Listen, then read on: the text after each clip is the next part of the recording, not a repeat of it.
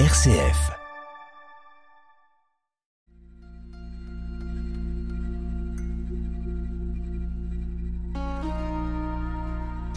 Bonjour et bienvenue dans l'émission À l'écoute des Pères. C'est notre septième et dernière émission consacrée à Augustin d'Hippone. Nous allons nous pencher aujourd'hui sur la vision orthodoxe de la pensée d'Augustin, Saint Augustin, comment le restituer, comment restituer sa théologie et sa piété dans le concert des Pères, à la lumière de la patristique et de la foi orthodoxe. À l'écoute des Pères, l'émission sur les Pères de l'Église avec Jean Charmois, orthodoxe. Interroge ton Père et il t'instruira, tes anciens et ils te répondront. Livre du Deutéronome, chapitre 32, verset 7. Bonjour Jean. Bonjour Amaury. c'est avec vous qu'on se, se pose cette question aussi sur le- la vision orthodoxe de la pensée euh, d'Augustin. Euh, Augustin très connu en Occident, comment est-ce qu'il est perçu en Orient? Comment est-ce que vous pouvez nous, nous éclairer sur ce sujet? Augustin a écrit des choses absolument magnifiques. Et son problème est, d'avoir d'être devenu la référence unique en Occident pour beaucoup de pour non, beaucoup de personnes, y compris des philosophes. Et les pères orientaux sont pas bien connus et euh, qui sont aussi importants. Et je pense que ça serait une bonne chose que de remettre Augustin en, en parallèle et Mhm. en lumière avec les autres écrits des pères, euh, de manière à, à- à pouvoir rectifier un peu certaines certaines pensées Mhm. d'Augustin. Les critiques d'orthodoxes ont été parfois très virulentes. hein. Certains ont même été jusqu'à lui dénier sa sainteté et l'accuser de toutes les déviances de la chrétienté occidentale, voire même de tout l'Occident. Mais au sein de l'Église orthodoxe aujourd'hui, la relecture de son œuvre a permis de fortement nuancer les critiques. Et beaucoup de théologiens et de spirituels orthodoxes notent que ses œuvres sont marquées par une profonde piété personnelle, un esprit de contrition, une déférence constante envers l'autorité de l'Église et des traits d'illumination spirituelle. Je voudrais citer euh, quelqu'un que les catholiques n'aiment pas beaucoup, mais qui est considéré comme un saint par les, par les orthodoxes, le patriarche Photius, au IXe siècle, euh, qui, euh, qui se réfère à Augustin comme le divin Augustin. Il a précisé surtout comment l'Église peut reconnaître les pères sans adhérer à tous leurs écrits. Il écrit N'y a-t-il point eu de circonstances complexes qui ont forcé beaucoup des pères à s'exprimer d'une manière imprécise, en partie pour répondre en s'adaptant aux circonstances, aux attaques d'ennemis, et parfois en raison de l'ignorance humaine à laquelle ils étaient eux aussi exposés. Quant à nous, sachant que certains de nos saints-pères et docteurs se sont écartés de la foi des vrais dogmes, nous n'acceptons pas comme doctrine ces domaines dans lesquels ils se sont égarés, mais nous embrassons les hommes. Quels sont peut-être les, domaines de rectification sur lesquels les- la théologie euh, ou l'Église orthodoxe a voulu s'exprimer? Alors la première chose, c'est l'orientation philosophique d'Augustin. Il est marqué par son itinéraire et il a une soif de comprendre à la fois les Écritures et le mystère divin, qui est aussi d'ailleurs le mystère humain. Il ne parlait pas le grec, euh, comme Ambroise de Milan, Cyprien de Carthage ou Hilaire de Poitiers en Occident. Eh, donc il réfléchit un peu en circuit fermé, sur la base de, la seule écriture, la sola scriptura avant l'heure, sans toujours s'inscrire dans une démarche de, de- de réception de la tradition apostolique, dont l'écriture est un élément. Et euh, il, il a- il a- il fait plutôt une recherche philosophique qu'une réception euh, de l'écriture. Alors on voyait hein, dans les émissions qu'on a pu faire ensemble, voir cette transmission, justement cette récep- réception des, des pères postérieurs par rapport aux pères euh, antérieurs. Sur le sujet de la Trinité aussi? Alors la Trinité, chez Augustin, la, le- la Trinité devient une doctrine philosophique et abstraite. Pour les pères grecs, le dogme trinitaire est euh, lié à ça, à la formule baptismale. Saint Irénée disait que l'Église est fondée sur le baptême et sur la formule baptismale, au nom du Père et du Fils et du Saint-Esprit. Le Dieu d'Abraham, d'Isaac et Jacob, il est Père, il est d'abord Père, et il est principe de l'unité. Et l'origine des deux autres personnes divines, le Fils et l'Esprit, c'est le Père. C'est pas la substance divine. Pour Augustin, au contraire, Dieu est d'abord une substance divine, et les personnes sont un système de relations à l'intérieur de cette substance. De l'origine des personnes, c'est plus le Père, mais c'est la substance divine. Et donc, pour, pour distinguer le Fils et l'Esprit, il faut envisager des relations différentes avec le Père, D'où la doctrine du fameux filioque. Et donc, euh, pour éviter que le Fils et l'Esprit soient considérés comme euh, des, relations identiques, donc de les identifier, il faut trouver un système qui les différencie. Alors on voit bien que la, théologie prend une dimension plus impersonnelle, euh, Dieu devient mmh. plus fonctionnel que personnel. Et puis en plus, Augustin, pour lui, ce qui est important, c'est l'analogie avec la psychologie humaine le, divin, Dieu, va être compris comme analogue au moi humain, avec une triade psychologique célèbre, la mémoire, l'intelligence et la volonté. Donc c'est un esprit unique qui, qui relie ces trois euh, facultés de l'âme, comme l'essence divine réunit les trois personnes. Ah, il y a le sujet de, l'amour. Hein. Vous avez dit la semaine dernière en conclusion qu'il était un, passionné de l'amour.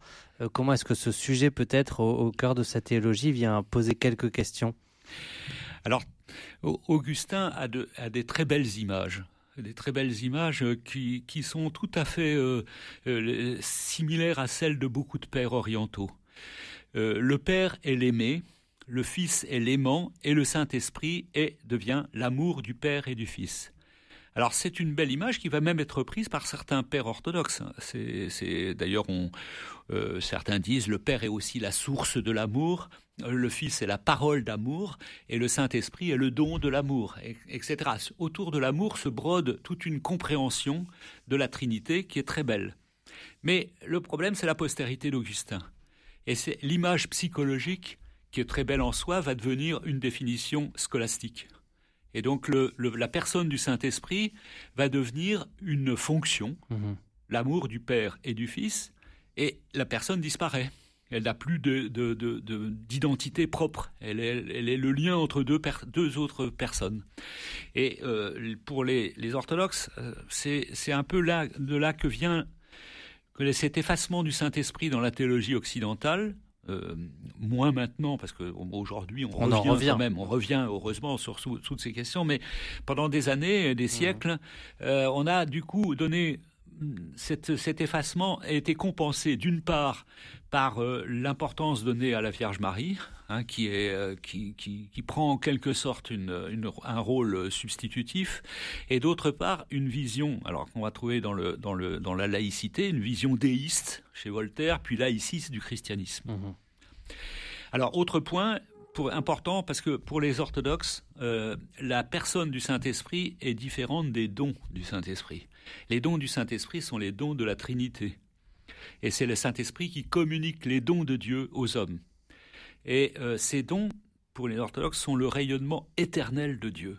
C'est-à-dire que de toute éternité, Dieu est entouré par un rayonnement qui est sa grâce, sa grâce incréée, qui est partout présente et remplissant tout. Donc l'homme, qu'il soit pécheur ou euh, qu'il soit sauvé ou non, est entouré par la grâce. La grâce est toujours présente, elle n'est jamais contradictoire avec la liberté. Alors justement, sur ce sujet de la, grâce et de la liberté, on peut dire qu'il y a une, une divergence importante entre la vision d'Augustin et la vision orthodoxe?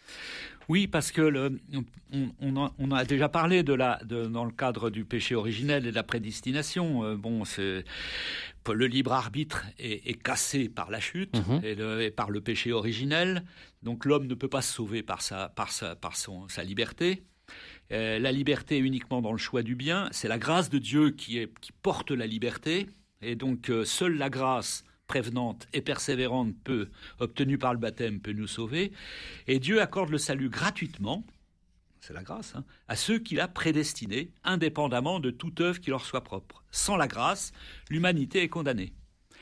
Alors, la tradition orientale ne va pas séparer ces deux moments. La grâce et la liberté se manifestent simultanément. La liberté humaine ne euh, contrevient pas à, à, la transcendance de Dieu, à sa, à, l'immensité de l'amour de Dieu. Hmm. L'amour de Dieu accepte la liberté humaine, une liberté complète, et pas du tout, euh, même, même à travers la chute, l'homme conserve sa liberté. La grâce n'est pas une récompense du mérite, elle n'est pas non, comme le disait Pélage, hein, mais elle n'est pas non plus euh, la cause de ce qui est méritoire chez l'homme. Hmm. Elle donc, comme le dit Augustin. Parce que le problème, ce n'est pas une question de mérite. Et le mot-clé dans la pensée des pères et la pensée orthodoxe, c'est celui de la coopération. Saint Paul dit nous sommes les coopérateurs de Dieu.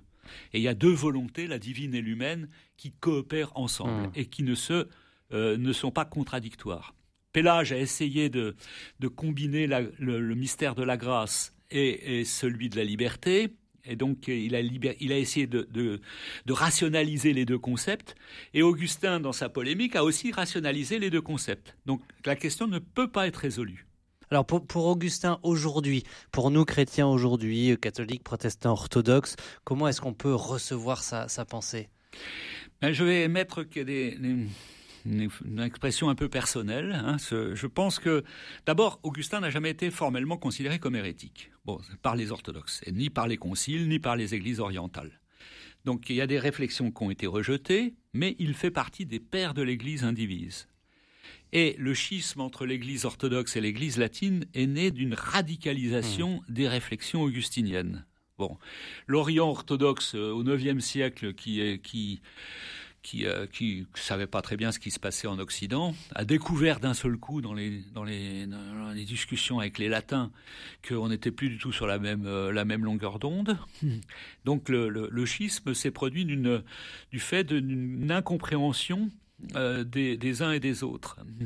Et le, les, heureusement, les catholiques et protestants d'aujourd'hui ont pris déjà un peu leur distance avec des thèses radicales d'Augustin. Et à titre personnel, je pense, je pense partager le, point de vue d'un grand théologien orthodoxe euh, contemporain, Vladimir Lossky, euh, qui dit qu'une meilleure étude d'Augustin au niveau œcuménique serait une clé pour mieux accepter la sainteté d'Augustin par les orthodoxes et les corrections d'Augustin par les catholiques et les protestants. Augustin lui-même le suggère. Il écrit, à la fin du traité sur la Trinité, Ô Seigneur, le seul Dieu, Dieu Trinité, tout ce que j'ai dit dans ces livres qui soient de toi, puissent-ils le reconnaître ceux qui sont tiens? Et si quelque chose vient de moi, puisse-t-elle être pardonnée à la fois par toi et par ceux qui sont tiens? Donc Augustin, un encouragement euh, pour euh, approfondir l'œcuménisme et cheminer vers cette unité des chrétiens. Bien, merci beaucoup Jean Charmois de nous avoir fait découvrir cet immense personnage au cours de ces sept émissions qu'on peut retrouver bien sûr sur rcf.fr, les réécouter, les partager et puis on poursuit la semaine prochaine avec un autre père.